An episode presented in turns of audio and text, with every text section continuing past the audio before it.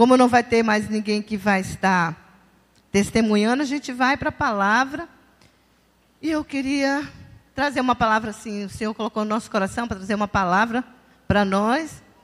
E assim tem sido uma inquietação, porque às vezes a gente prepara uma palavra, mas o Senhor diz: "Não é isso que eu quero". E eu venho assim, é um tema que a gente vem debatendo muito aqui na igreja, tema de família, né? É um tema que a gente precisa muito. A gente terminou uma disciplina agora há pouco de no seminário e a gente viu assim uma inquietação para os temas, muita gente correndo para esse tema. O Alexandre ficou com esse tema de família. E assim, é um tema que a gente precisa trabalhar, porque está no nosso cotidiano. É, a gente sabe que famílias hoje em dia têm sido muito bombardeadas, famílias hoje em dia têm sido atacadas né, pelo humanismo, pelas os, os valores do mundo, que nem sempre, ou melhor, quase nunca, estão de acordo com os, os valores de Deus, do princípio da palavra de Deus. E tudo aquilo pode até ser bonito, pode até ser maravilhoso, mas não está de acordo com princípios da palavra de Deus, não serve para a nossa família. Às vezes a gente até acha, né? Ah, não, porque são psicólogos é, que está trazendo essa palavra, assim, nada contra os psicólogos, né? Nada contra, mas assim, psicólogo, ele tem, a maioria, se você tem a sorte de ser um psicólogo evangélico, ele vai estar alinhando os estudos dele com a palavra. Porque a gente tem visto quanto mal tem sido, como tem sido atacadas nossas famílias. Como as nossas famílias têm sido bombardeadas. Como as nossas famílias têm sido cada dia uma enxurrada de porcaria que a gente vê acontecendo aí. E pasmem, nós, evangélicos, vivendo esses valores. Às vezes a gente está na casa da gente, mas a gente tem esses valores que a gente acha que está de acordo com a palavra do Senhor. A gente tem visto assim essa questão terrível de gênero, família é homem, mulher, papai, mamãe, filhos. Como é aquela música lá da Ana Paula, né? Eu quando eu faço algum evento na minha escola que é sobre família, eu coloco aquela música, o pessoal fala: "Não pode, isso já está ultrapassado. Família agora não é mais assim". E a gente sabe que não é. O mundo está dizendo que não é, mas a palavra diz que é. Então eu vou me guiar pelo que a palavra diz. Eu não vou me guiar pelo que as pessoas dizem. Ah, são pessoas experts. São pessoas que desenvolveram teses em mestrado, em doutorado sobre a área de família, mas um lixo. Um lixo. Eu mesma fiquei assim impactada com algumas coisas que eu andei lendo estudando, né, que precisava estudar. E a gente fica assim, bombardeada. Meu Deus, o que é isso? O que, é que o povo quer fazer? Mudar tudo. Se você viu a última questão do Enem, estava falando sobre discussão de gênero. Que a gente nasce, mas é, o sexo, mas depois que você vai ser definido. Não tem esse negócio de menino, menino, menina, menina. É, é pessoa. Aí depois eu decido ser menina, eu vou ser menina. Não, eu decido ser menino e tranquila, eu vou ser menino. E isso não é assim, a gente sabe que não é assim. Então eu queria essa palavra que você abrisse aí no livro de 1 Coríntios 11.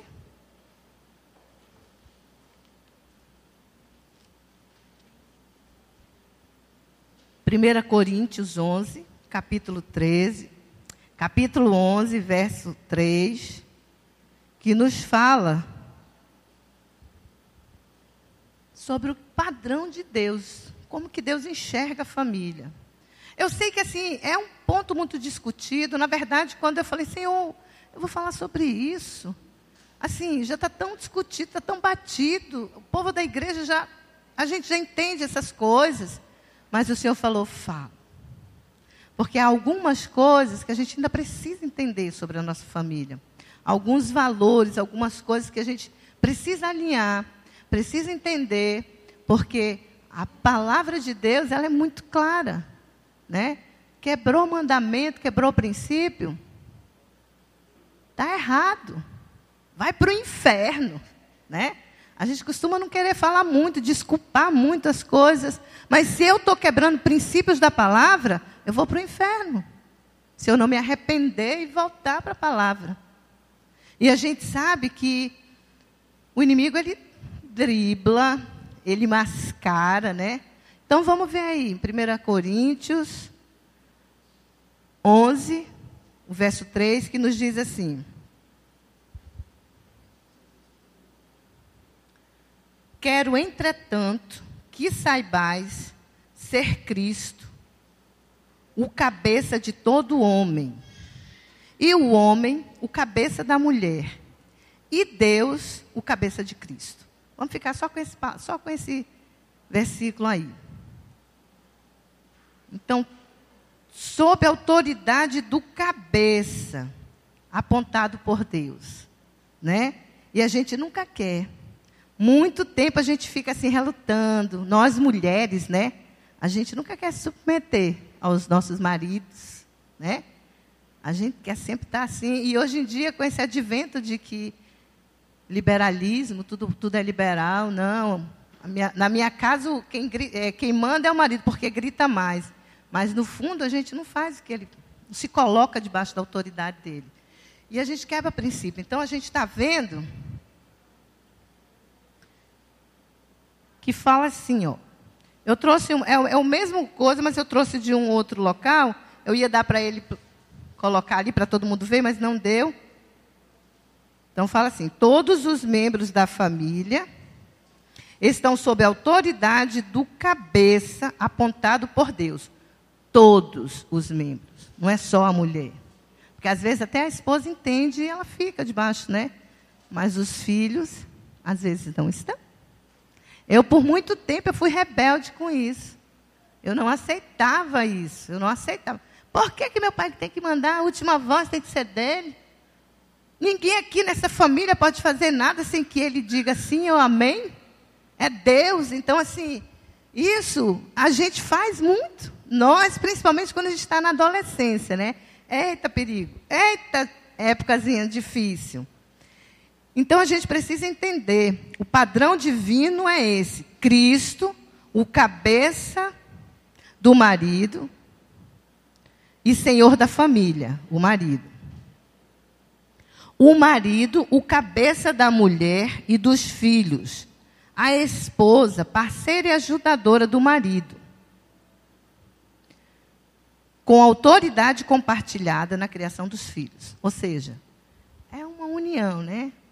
É Cristo, cabeça da igreja, o marido, cabeça da, da esposa, e a esposa junto com ele na delegação dos nossos filhos. E eu fico assim impactada porque às vezes a gente não entende isso, principalmente nós filhos, a gente não quer entender, a gente não quer se dobrar diante dessa autoridade, né? Então, quando a gente vê falar em cabeça, cabeça fala de comando né? uma posição de comando, uma, uma posição de autoridade. E às vezes a gente não respeita essa autoridade dos nossos pais. E a gente sabe que a gente vai ter consequências. Quebrou a lei divina, tem consequências gravíssimas. Pe é, é, é, pecado, pecado é perdoado, mas tem consequência.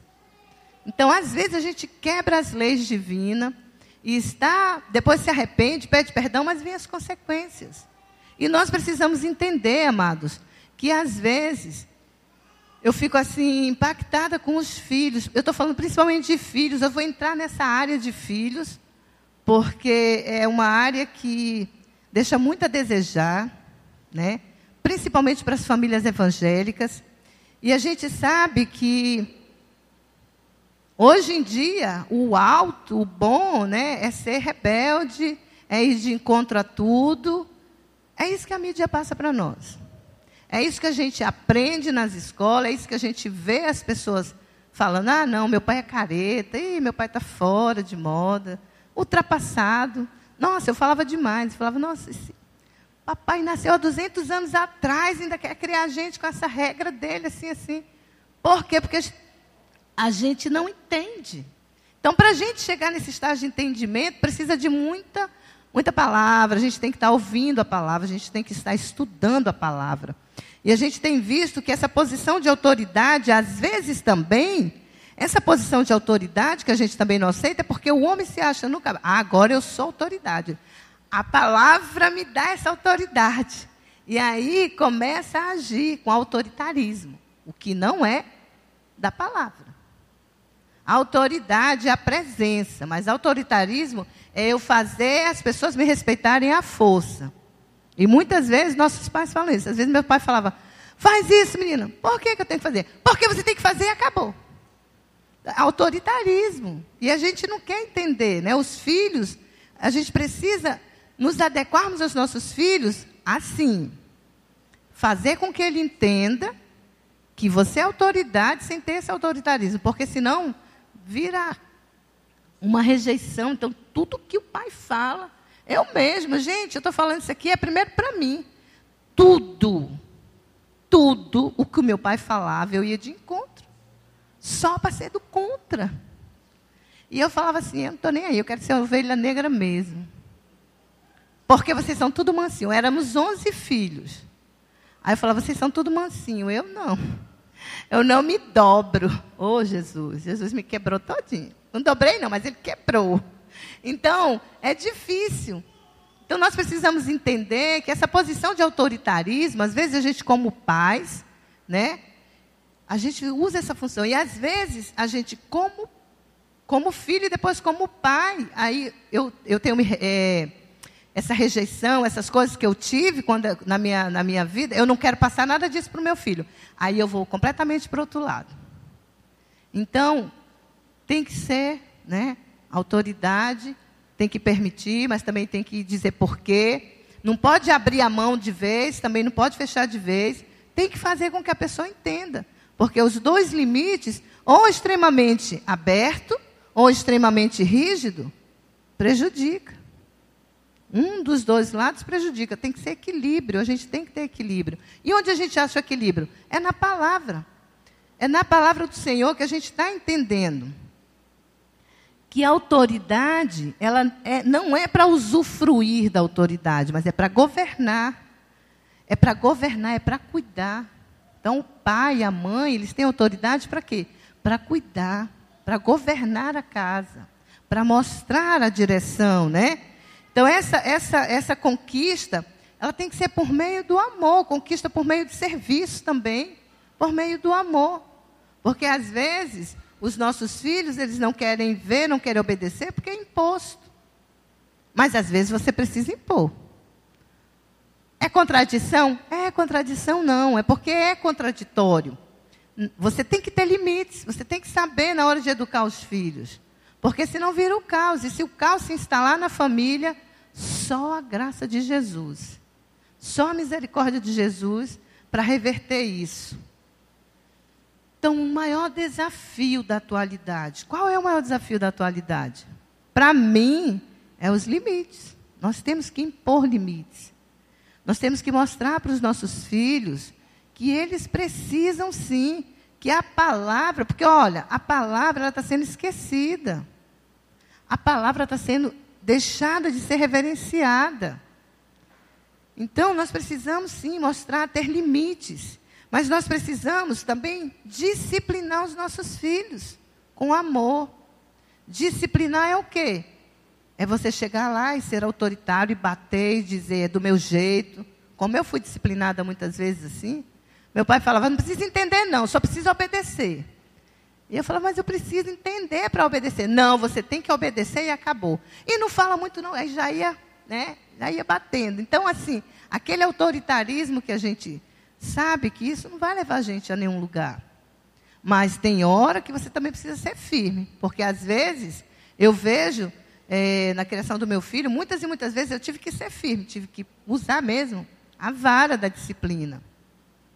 Não como eu fui, né? Porque às vezes a gente foi muito e a gente quer ser mais light, mas não pode. A gente tem também ter a vara, ter aquele, pedir a direção de Deus, estarmos debaixo da direção de Deus. Para a gente conduzir a nossa casa, para a gente conduzir a nossa família. E conduzir não só na igreja, conduzir aí fora no mundo. Porque, amados, o campo principal de batalha, o nosso, a, nossa, a nossa vida não é aqui, não, é lá fora. Aqui a gente se reúne para adorar, para estar junto, para se alimentar, mas a nossa vida é lá fora. Então nós precisamos saber que lá fora você é pai, você é mãe, você é filho. Quem não é pai nem é mãe é filho. Um dia vai ser pai, um dia vai ser mãe. E precisa entender que a palavra de Deus, ela nos diz que nós devemos disciplinar os nossos filhos.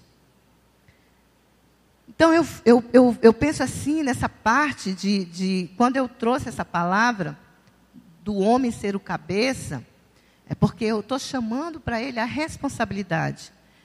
Eu fico muito feliz quando eu vejo as Déboras se levantando, e tem que se levantar. Mãe, você precisa orar pelo seu filho.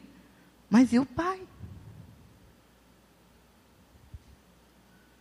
Quantas vezes você já orou pelo seu filho, pela sua família, jejuou, pagou preço? E é uma função tua, a responsabilidade é do marido, é do pai. Pagar um preço de oração. Estar ali na presença do Senhor. Senhor, eu não aceito tudo que o inimigo está lançando para o meu filho. É o peso da autoridade do pai, essa responsabilidade. Você, ó, a gente precisa entender princípios espirituais. Deus não trata com a gente, com as mulheres, trata em outras áreas, mas na área da família é com o pai. É princípio, Cristo, cabeça, o homem e a mulher. Então, é você, amigo. É o pai que tem essa responsabilidade. É o homem que está com essa responsabilidade. Não estou falando o pai, mas homens, meninos que ainda estão aqui, que ainda não casaram, mas um dia vão casar e vão constituir família. Amém? E aí, precisa entender essa responsabilidade de pagar um preço de oração pelo seu filho, se colocar na presença. Domingo a gente teve um baby aqui da Adriana, né, e do Ulisses, e eu falei para eles, assim, o Senhor falando que é, isso aqui, ó, o altar é para criar aqui. Então, às vezes, a gente está muito preocupado com coisas lá de fora. Precisa sim se preocupar com uma, uma profissão, uma escola. Precisa, mas prioridade. Altar do Senhor. Presença do Senhor ter um peso de responsabilidade pela vida do seu filho, da sua esposa, da sua casa, da sua família. E você dizer assim: eu vou pagar o preço, eu quero ver o meu filho no altar. Porque, amados, a, aí fora o mundo prega muitas coisas, coisas até que são legais, mas que não é aquilo. Toda criança, quando nasce, tem um destino, tem um propósito a cumprir. E o propósito é glorificar a Deus. Então, os nossos filhos são herança que o Senhor coloca nas nossas mãos para que nós venhamos mostrar a Ele a Deus. E nós temos feito isso. Nós temos buscado a presença de Deus pelas nossas famílias. Eu louvo a Deus, como eu falei agora, pela vida das Déboras. Tem se levantado, as mulheres têm se levantado para estar orando, para estar pagando um preço. Precisa? Precisa. Mas é a. Cadê o homem? Cadê a sua responsabilidade? Você é responsável pela sua família. Diante de Deus, Ele te constituiu. Então é você que abre e fecha a porta do céu pela sua casa. Eu não estou anulando o poder das mulheres que estão orando, não. Glória a Deus por isso. Mas o homem precisa orar muito mais, porque é dele que Deus cobra. Precisa se colocar nós precisamos entender, amados, essa responsabilidade. A gente precisa entender, quando a gente lê a história de Isaac, que ele queria, que Rebeca queria filhos, né? E a gente vê, Rebeca estava lá orando, mas Isaac também estava. Isaac orou, jejuou, dá-me filhos, Senhor. A tua palavra me diz que em mim seriam benditas todas as famílias da terra. Então fez a guerra, orou, buscou. A gente vê Jó na Bíblia também. Jó orava pelos filhos. Todos os dias a palavra diz que ele orava. Não queria nem saber se tinham feito alguma coisa errada ou não, mas ele orava, pagava um preço. De oração. E ele apresentava os filhos dele: Senhor, podem ter pecado, mas eu estou orando aqui, perdoa. E nós estamos fazendo isso, amados. Nós temos feito isso. Esdra, abra sua Bíblia aí no livro de Esdra. Esdra 8.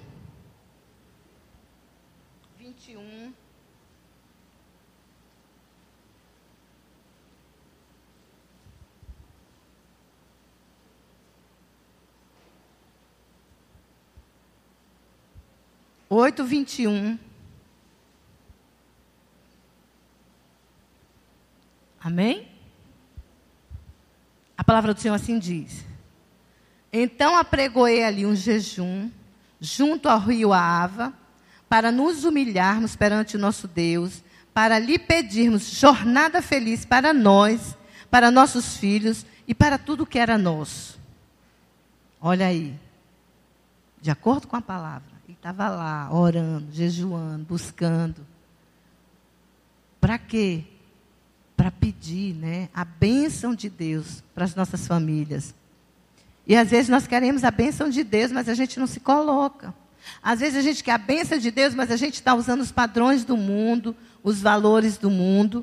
E a gente tem, tem, tem que ter, nós temos que entender isso, que nós precisamos levar os nossos filhos ao sobrenatural, à expectativa de viver sobrenatural. Às vezes nós estamos estritamente no material. Não, eu quero que meu filho cresça, faça uma faculdade, se forme, advogado, médico, engenheiro. Mas se não tiver a presença de Deus, vai para o inferno. Um bom cidadão, mas vai para o inferno. Por quê, amados? Porque a gente tem que mostrar para os nossos filhos que eles entendam a palavra de Deus que diz que, primeiro, é isso, e a gente às vezes está fazendo o contrário. Não, tem um filho aí, eu quero a melhor escola, eu quero melhor isso, eu quero melhor aquilo, mas não quer orar, mas não quer apresentar, mas não quer buscar, não quer mostrar. Nós precisamos criar expectativas do sobrenatural para os nossos filhos. Às vezes a gente vive muito no natural, muito no natural, e a gente não mostra para os nossos filhos que há um Deus sobrenatural, que há um Deus que responde a oração, amém? Às vezes a gente dá tudo para os nossos filhos. Eu já passei por uma época assim que tudo que eu podia, claro, eu estava dando. Mas não é assim, vamos ensinar os nossos filhos. E você, jovem, que ainda não tem filhos, você, jovem, que ainda vai formar família, também começa a experimentar o sobrenatural de Deus. A gente tem que mostrar expectativas em relação ao sobrenatural, para que eles entendam a, um, a uma coisa superior, a um reino sobrenatural que eu preciso buscar nisso. E às vezes a gente fica só no natural. Pede uma coisa, não, não posso dar, e aí pronto, não posso dar porque não tem dinheiro. Não tem... Então você mostra que é só o dinheiro, o dinheiro, o dinheiro. Vamos levar os nossos filhos a orarem, a buscarem. Olha, eu não tenho, mas eu vou orar. Oh, o orçamento está apertado, mas vamos orar. Deus vai fazer o sobrenatural. E isso vai levando ele a essa vida do sobrenatural, porque nós estamos assim cuidando muito bem, mas nós não estamos esquecendo que nós somos espirituais e nós estamos muito preocupados com as coisas materiais, muito preocupados só com as coisas materiais, às vezes mais com as coisas materiais que com as coisas espirituais. Deixamos de mostrar para os nossos filhos muitas coisas, deixamos de fazer com que os nossos filhos vivam expectativas dos sobrenaturais. Que eles comecem a orar, comecem a buscar. Eu tenho alguns exemplos que eu posso contar. Eu lembro de uma época que o meu filho queria um violão, ele já tinha um violão, mas ele estava assim querendo um violão bem mais caro. E nessa época o, o meu pai, ele estava enfermo, estava doente, meu pai morreu de câncer, mas antes de morrer, ele ainda passou uns dois, três meses, e todos os dias meu filho tocava para ele, cantava e tocava para ele, né? O Handel. Tocava e cantava para o avô dele, era sagrado. Quando ele acordava, ele já ia. Tinha um violão bom, razoavelmente bom. E a gente tinha um amigo que fazia parte da banda que meu pai tinha. E ele tinha um violão assim top. Pense no violão top, mas caríssimo. E ele falava: Mãe, eu quero um violão desse. E eu falava, rapaz, dá não. Mas vamos orar. E eu falava assim, pergunta quanto é esse violão. E ele perguntou lá do menino, lá o dono do violão. Gente, era assim, uma quantia exorbitante. Mil e poucos reais, na época, o que? O Randa tinha uns 14 anos de idade, 15 anos. E eu falei, meu filho, eu não posso, mas Deus pode. Se você quer mesmo, vamos orar. Vamos buscar, vamos pedir a presença do Senhor. E outra coisa, ele falou: será que o Walter não vendia o dele para mim? Porque ele tinha levado lá para casa e tinha deixado lá. Ele levou para tocar para meu pai e depois ele falou: Randel, toca com esse daí. Eu vi que tu gostou. E o Randel, você me vende? E você ficou doido. Eu falei: meu, baixo, vamos orar. Porque... E eu falei: então vamos orar, vamos pedir a Deus. E ele começou a orar e começou a orar. E eu fiquei assim: eu digo, meu Deus, eu estou criando expectativa, mas eu não tenho. É muito caro esse violão. E a gente começou, passou-se um tempo, ele orando, ele orando, né, buscando, uns três, quatro meses depois. Meu pai já tinha falecido, já não estava mais precisando, a gente já tinha entregue o violão, tinha devolvido. E um dia a gente está. Eu vim pegar ele na escola, estudava aqui no Monteiro Lobato, eu vim pegar ele na escola, parei no sinal parou o rapaz do violão do lado no carro. Passado já algum tempo, já não tinha visto mais, mas ele continuava orando para que eu comprasse um, né? E aí ele falou assim, buzinou e falou: Randall, ainda quer o violão? Ele, é tudo que eu quero, cara. Falou, vou passar hoje à noite lá na tua casa para a gente conversar. E ele começou, ai, glória a Deus. Eu falei, te acalma, vamos ver primeiro a proposta, mas vamos orar. Mãe, tu falou para orar, então ora mais, porque dinheiro não tem. Ora mais, ora mais. E aí, quando foi à noite, ele chegou lá, ele falou assim: Olha, eu não queria vender o meu violão, esse violão eu tenho. É um violão muito bom, ele tinha comprado aí fora. Mas eu estou com um probleminha. Eu tive uma multa de carro e eu preciso de dinheiro, não tenho um centavo. Então, eu quero que você me pague esse valor aí e eu estou precisando é para agora. Eu falei, eita, Jesus, o negócio vai pegar, porque eu tenho dinheiro. Tenho um pouquinho de nada. E aí ele foi, e falou, eu falei, quanto que é a multa? Ele falou, é 390 alguma coisa. Aí eu falei, ai. Aí eu disse, mas quanto que é o violão? Ele, é o preço da multa. Eu falei, glória a Deus. Aí ele falou, muito tem. Eu digo, agora, vamos, vamos lá no banco pegar o dinheiro. E assim, então, eu, eu falei para ele, tá vendo? A gente tem que orar. Porque eu nunca ia dar um violão daquele para ele. Eu não tinha condições. E eu não ia dar mesmo, porque eu digo, Senhor, só só abrir a porta. Um violão de mil e poucos reais, mil e oitocentos, alguma coisa assim, era caríssimo. Vinha com case, com coisa, com tudo completo.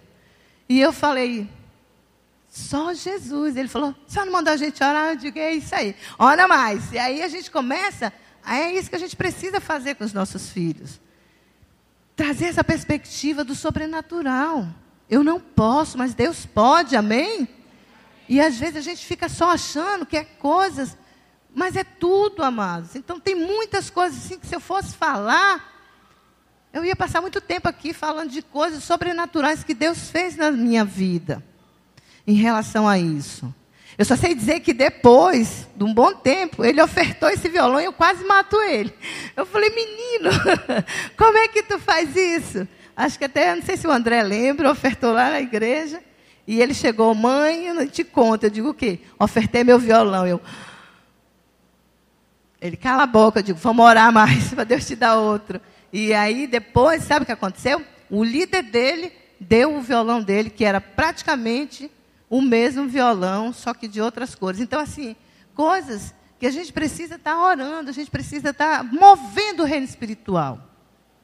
Amados, a gente tem que mostrar para os nossos filhos que não é só o natural. Ah, o meu dinheiro não dá, ou então eu vou ter dinheiro, vou comprar, encher os nossos filhos com bens materiais e a gente esquecer de fazer com que ele veja o sobrenatural. E nós precisamos mostrar isso para os nossos filhos. E eu tenho visto assim, fico assim preocupado, porque tem, tem coisas dentro da igreja, pessoas que são crentes, mas que estão assim fascinadas pelas coisas do mundo, trazendo para os seus filhos coisas que vão fazer mal, coisas que não vão. vão é bonito, está na moda, mas faz mal, gente. A gente não pode desenvolver. A cultura do mundo é um. O evangelho, eu costumo falar que o evangelho é uma contracultura. Vai de encontro a toda a cultura do mundo, a cultura lá de fora. A cultura lá de fora, as pessoas são usadas pelo inimigo para estar tá trazendo essa, esses valores, essas coisas que não edificam.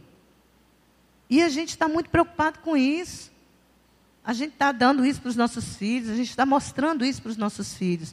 E está esquecendo de mostrar o que é importante, o que é real, trazer ele para a presença do Senhor, trazer ele para andar no sobrenatural, trazer os nossos filhos para o altar do Senhor, fazer com que os nossos filhos vá, porque olha, é um destino profético. A palavra de Deus diz, é um destino profético que eles têm. Todos nós temos um destino profético em Deus. Não é o aqui, o agora, esse só esse natural. Nós temos, mas nós às vezes não ensinamos isso para os nossos filhos. Nós ficamos muito atrelados aqui e precisamos treinar o coração dos nossos filhos. Treinar o coração dos nossos filhos. Você, jovem, precisa começar a treinar o seu coração. Essa semana eu estava falando para uma pessoa, um amigo nosso aqui, que não podia vir para um local porque não tinha dinheiro, estava sem, sem condições. Eu falei: vamos orar. É para Deus, eu vou fazer para Deus. Então o Senhor abre a porta. A mesma coisa você, jovem, que ainda não tem o seu ingresso, ainda não pagou o seu ingresso para ir. Ora, busca, pede a Deus, Senhor, abre uma porta, me mostra. Se mover pelo sobrenatural, porque o, o, a gente fica paralisado e a gente não deixa o sobrenatural agir nas nossas vidas. Ah, se eu tiver dinheiro, eu vou. Ah, se isso, eu vou. Vamos trabalhar, vamos se movimentar, vamos orar. Claro que é, como eu falo, tem que ter equilíbrio, né? Porque às vezes eu já conheci pessoas que falam: não, a palavra de Deus diz que busque o seu reino e todas as demais coisas serão acrescentadas. Sim, serão acrescentadas. Mas a gente também tem que fazer a nossa parte. Então há extremos. Às vezes a gente ou é uma coisa demais ou é outra demais. E nós precisamos ser equilibrados. Mostrar isso para os nossos filhos, trazer os nossos filhos para a presença do Senhor, fazer com que os nossos filhos amem esse Deus que você ama, desenvolver no coração dos jovens, das crianças, um amor incondicional por Deus. Sabe? Coisas assim que nós precisamos, que a gente tem esquecido, às vezes a gente não está a gente está tão normal. Ah, ou então a gente deixa, deixa lá com a tia Francine, a tia Francine vai fazer tudo, vai ensinar eles isso, aquilo. E não é bem assim. Vai ensinar sim, mas você também precisa fazer a sua parte. A gente deixa, dele, delega os nossos filhos, terceiriza né, os nossos filhos. E não é, é você. É o pai, a mãe, a família, somos nós responsáveis por eles. Então nós precisamos entender, amados, pedir a Deus para nos levar para esse lugar onde vive o sobrenatural. Para esse lugar onde estarmos aqui no altar. Queira estar na presença do Senhor. Faça com que seu filho ame a casa do Senhor. Mas também faça com que ele viva no sobrenatural. Não encha de presente, não encha de mimos, de coisas. Ó, oh, vamos ver, o orçamento está apertado, não dá. Então vamos estar tá vendo, vamos estar tá buscando, vamos estar tá orando, pedindo para Deus abençoar, e Deus abençoa. Porque Ele faz o sobrenatural, quando Ele vê o teu coração. Então, essa postura hoje, amados, eu queria pedir para você trazer a influência do reino de Deus para sua casa. Para nós estarmos trazendo a influência do reino de Deus para as nossas casas. E eu já estou fazendo isso com minha neta, eu já fiz isso com meu filho, agora estou fazendo isso com os meus netos. Eu quero ver. É, tem um testemunho assim, impactante que eu, eu, tinha colocado aqui, eu achei um pouco, mas eu vou falar. É, o meu filho hoje é pastor lá em Caracaraí, mas antes ele estava mais ou menos na faixa de 17, 18 anos, e servia o quartel. E eu sempre orava, porque o Hunter sempre foi criado desde pequenininho, que na presença do Senhor, na casa do Senhor. E ele falava assim: mãe, eu quero ir para Minas Gerais, Barbacena, para servir lá na base aérea e não sei o que mais. Sei. Era o sonho dele. E eu falava, Senhor, a tua palavra diz que ele é do altar. Então, vamos orar para isso. Eu orava e eu dizia, e ele, eu falava, Senhor, faz alguma coisa, está chegando a época dele ir. E o pai dele mora em Manaus, e o pai dele falou assim: quando ele estiver perto de entrar no quartel, você manda ele para mim, porque ele é militar da base aérea. Ele falou: eu vou encaminhar ele, ele vai fazer umas provas, e eu vou estar tá ajudando, mexendo os pauzinhos, assim, como a gente sabe, né? E aí, para que ele vá para esse lugar que você quer, que ele quer. E eu começava a orar, eu digo, Senhor, não é isso que eu quero para a vida do meu filho. Amém, se for isso, amém. Mas o Senhor me deu uma palavra ainda que ele ia ser do teu altar, e ele já estava na igreja, ele já cantava, ele já participava. E eu sei que um dia ele chegou comigo e falou: Mãe, eu decidi. Eu digo: O quê? Eu não vou mais para Minas Gerais, para Barbacena. E eu, hum? Né? Fiquei assim.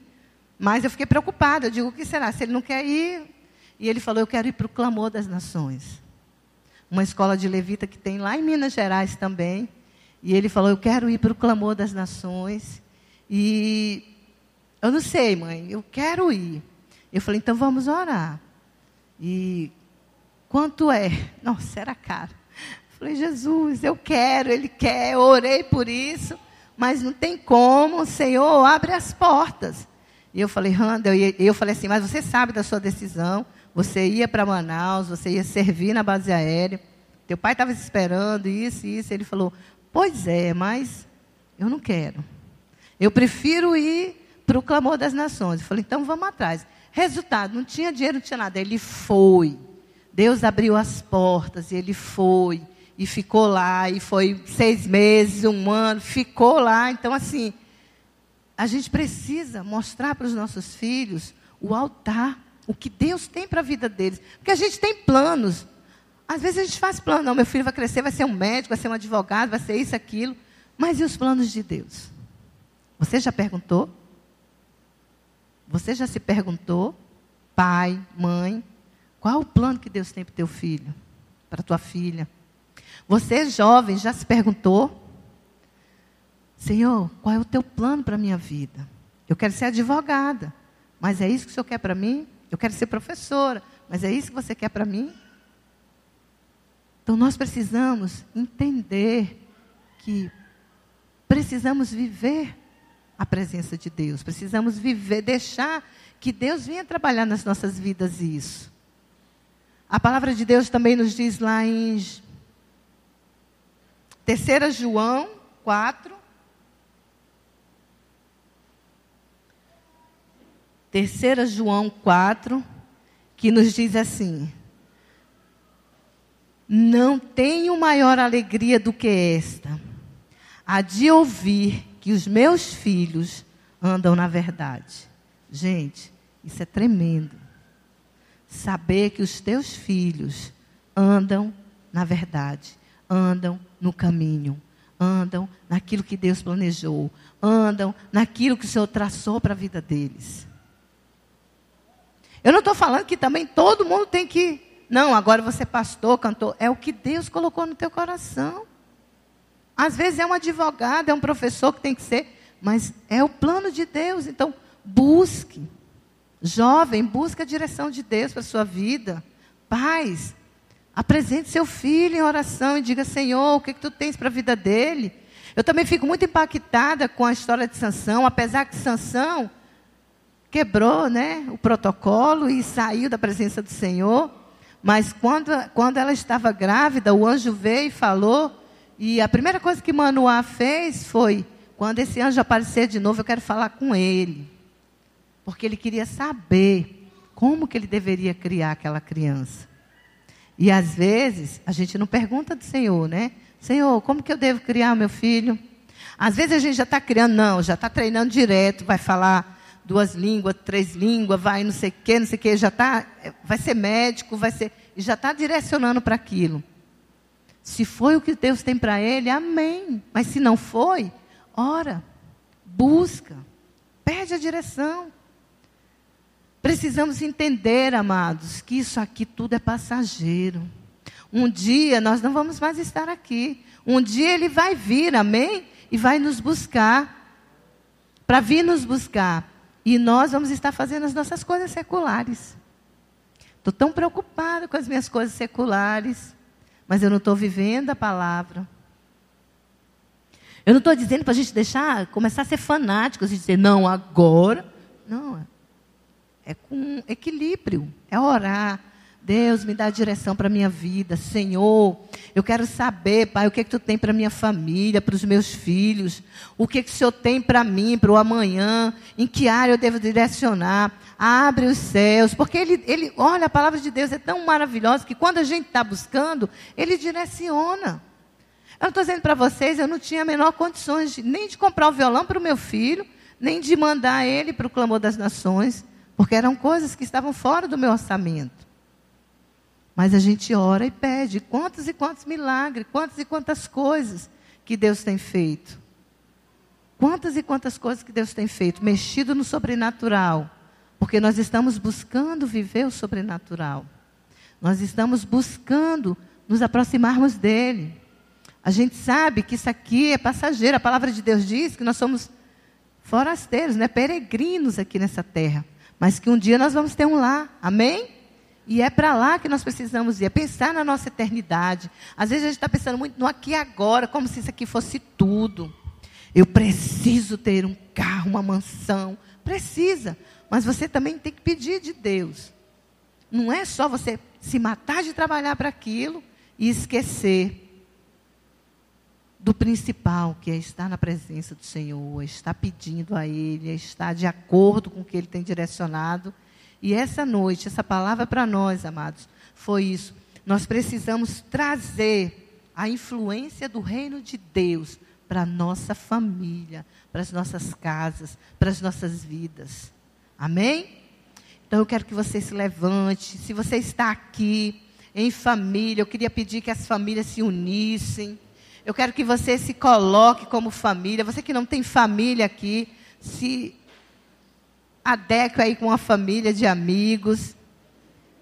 Que você, essa noite, nós vamos estar orando pela nossa família, pela nossa casa, porque a palavra de Deus diz assim: eu e a minha casa. Então você tem essa responsabilidade de estar apresentando a Deus a sua família, que é o mais precioso que você tem. É aquilo de melhor que Deus te deu é a tua família. Para você cuidar dessa família. Você vai prestar contas a Deus pela sua família, amém? Homens, vocês vão prestar conta a Deus. E eu, eu, que eu falo, homens, assim, porque eu tenho visto que a gente tem esquecido essa hierarquia. O céu ele é organizado por hierarquias. E a gente tem se esquecido disso. Há uma hierarquia. Às vezes a gente, mulher, por ter assim, mais perto, tá mais perto dos nossos filhos, quer influenciar muito mais, deixando, né? Até, gente, ó, Rebeca fez isso. Rebeca, ela fez o quê? Fez ela, ela deixou, fez o quê? então, Rebeca estava grávida de gêmeos. E Deus tinha falado para ela na gravidez tinha duas nações no ventre dela. Mas ela quis dar um jeitinho. Quando estava demorando, o que, que ela fez? Fez o filho enganar o pai. E a gente olha para Jacó, ele ainda falou: Mãe, mas o que, que é isso? O que, que nós vamos fazer? Enganar o nosso pai. Seu pai já está velho, ele nem vai perceber. Precisava ela ter dado o jeitinho dela? Não precisava. Ele ia ser o escolhido. Era ele. Mas não, às vezes a gente faz isso com os nossos filhos. Quantas e quantas vezes meu pai falava, não vai. Aí eu ia lá com a minha mãe. Aí minha mãe dizia, vai. Mas assim, você vai escondida, quando você chegar, não faz barulho, não faz nada. E eu achava uma maravilha. E às vezes nós fazemos isso. O pai não deixa, você vai lá e deixa. Por quê? Porque você quer agradar o seu filho. Mas você está quebrando princípios. Você está mostrando para o seu filho, está dizendo para o seu filho não respeitar a autoridade que está sobre ele. E a autoridade que está sobre ele foi constituída, não foi porque ele quis, foi Deus. É bíblico, é padrão de Deus, a gente viu. É o homem que é o cabeça, assim como Cristo é o cabeça. E às vezes a gente está dando jeitinho, mãe, cuidado. Mulheres, cuidado. Filhos, cuidado. A palavra de Deus diz, ó, é mandamento com promessa, honra aos teu pai e a tua mãe. Isso te será, né, será bem sucedido na terra. É promessa de Deus. E às vezes a gente quebra essa promessa. Porque a gente acha que o nosso pai é ultrapassado. Eu quebrei, gente. Como eu tive que pedir perdão depois que eu entendia. Até hoje ainda tem coisas que eu lembro e digo, vou ter que pedir perdão. Porque tem coisas que eu fiz que quebrava toda a autoridade. E isso reflete na nossa vida, reflete nas nossas famílias. Então nós precisamos anular tudo aquilo de errado que a gente tem feito. E eu quero que você ore pela sua família, ore pela sua casa, apresente os seus filhos, diga para o Senhor que o Senhor é o dono da sua família. Coloque-se no padrão de Deus. Eu vou estar orando aqui, amados, mas eu quero que você ore. O louvor vai estar cantando. Faça um círculo aí, juntem-se, orem uns pelos outros. Vamos mexer um pouquinho aí, está muito paradinho. Façam círculos aqui na frente, saiam de fora das cadeiras. Façam círculos, orem uns pelos outros. Venham para cá, ó, a família, essa família ali, ó, vem para cá, outra família para cá. Se movam, assim façam. Estão em amigos, juntem-se os amigos. Comecem a orar. Não, não necessariamente aqui, mas faça. Se junte, tá você, a sua esposa, seus filhos. Abençoe a vida deles. Ó Pai, em nome de Jesus, queremos, ó Deus, nessa noite, ó Pai, apresentar as nossas famílias a Ti, ó Pai. Queremos te pedir, ó Deus, que o Senhor venha, Pai, trazer a revelação do Teu reino para as nossas vidas. Vem, meu Deus, colocar os fundamentos nos lugares certos. Pai, em nome de Jesus, toda quebra de autoridade nas nossas vidas, queremos nos arrepender tudo aquilo que temos deixado de fazer, ou tudo aquilo que temos feito que não veio de ti, Pai.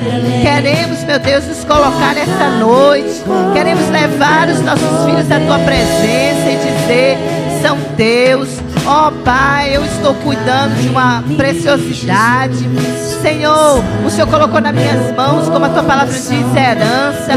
Me ensina como educá-los ensina, Pai, acima de tudo, como amar, como fazer com que eles te amam. Pai, eu quero ser, meu Deus, como aquelas famílias de número lá do começo que dizia, andando e falando. Não te esqueças das minhas palavras, inculca no coração dos teus filhos. Temos deixado, ó Pai, de revelar a tua palavra aos nossos filhos. Temos deixado, ó Pai, que a televisão venha educá-los, que a escola venha educá-los. Mas a tua palavra diz, Senhor, andando e falando da minha lei, não te canses de falar dormindo, na hora que eles estão dormindo, coloca na porta da casa. Pai, queremos viver tudo isso. Queremos levar os nossos filhos, Senhor, as nossas famílias à tua presença, Pai. Porque a tua palavra diz, Pai, que são famílias benditas, Senhor, a descendência de Isaac, Pai. Em ti serão benditas todas as famílias da terra. E aqui estão as famílias. Pai, que o Senhor venha usar essas famílias. O Senhor venha abençoar as nossas famílias. Que as nossas casas, Senhor, sejam abençoados. Nossos filhos. Ah, Senhor, que nós venhamos ver a prosperidade da tua palavra nos nossos filhos. Ah, meu Deus, queremos te pedir, ó Pai, essa noite. Nos perdoa, Senhor, por termos corrido atrás de tantas coisas. E o principal, o mais importante, temos deixado, ó Pai, temos falhado, temos sido negligentes, Pai, em te revelar, em te mostrar o coração dos nossos filhos a ti, fazer com que os nossos filhos te amem acima de todas as coisas. Ó oh, Pai, em nome de Jesus, abençoa, Senhor, a tua igreja. Traz um novo tempo, Pai. Um tempo de famílias rendidas, restauradas. Um tempo, ó Pai, em que os nossos filhos viverão tudo aquilo que a tua palavra diz. Senhor, em nome de Jesus, abençoa, Pai, as nossas famílias nesse lugar, ó Deus. E nos faz, Senhor, cada dia mais nos voltarmos para Ti, ó Pai, e estarmos completamente dependentes de Ti, em tudo aquilo que vem,